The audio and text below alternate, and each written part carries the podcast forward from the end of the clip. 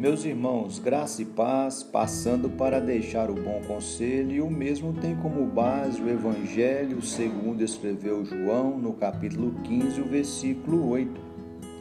Diz assim a palavra de Deus: Nisto é glorificado meu Pai, em que deis muito fruto, e assim vos tornareis meus discípulos. Permanecer em Cristo é a evidência que somos seus discípulos. Uma vida frutífera é a melhor evidência para o nosso coração de que somos realmente discípulos de Cristo.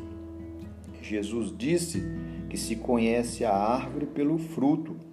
Uma árvore boa precisa produzir bons frutos, mais frutos e muito fruto. A vitalidade da videira Jesus Cristo é enfatizada. Esta videira permite àqueles que nela permanecem produzir não só frutos, mas muito fruto. Certa feita, Jesus estava indo para Jerusalém e teve fome. Olhou para uma figueira e viu muitas folhas. Foi procurar o fruto e nada achou. Aquela figueira anunciava fruto, mas não tinha fruto. Então Jesus a fez secar. A árvore nunca mais produziu fruto.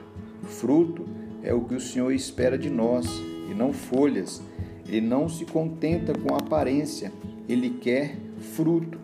E uma pergunta, quero levá-lo a pensar: quais são os frutos que você está produzindo para o reino de Cristo?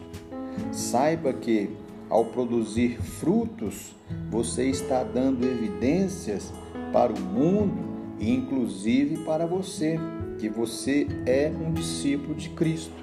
Ser discípulo de Cristo é andar com Cristo, é amar a Cristo, é obedecer a Cristo.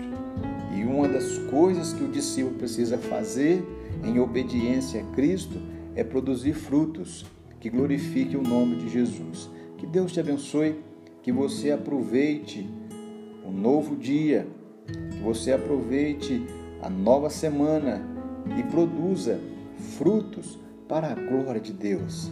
Que Deus te abençoe e receba aí um abraço do seu amigo, Pastor Romildo.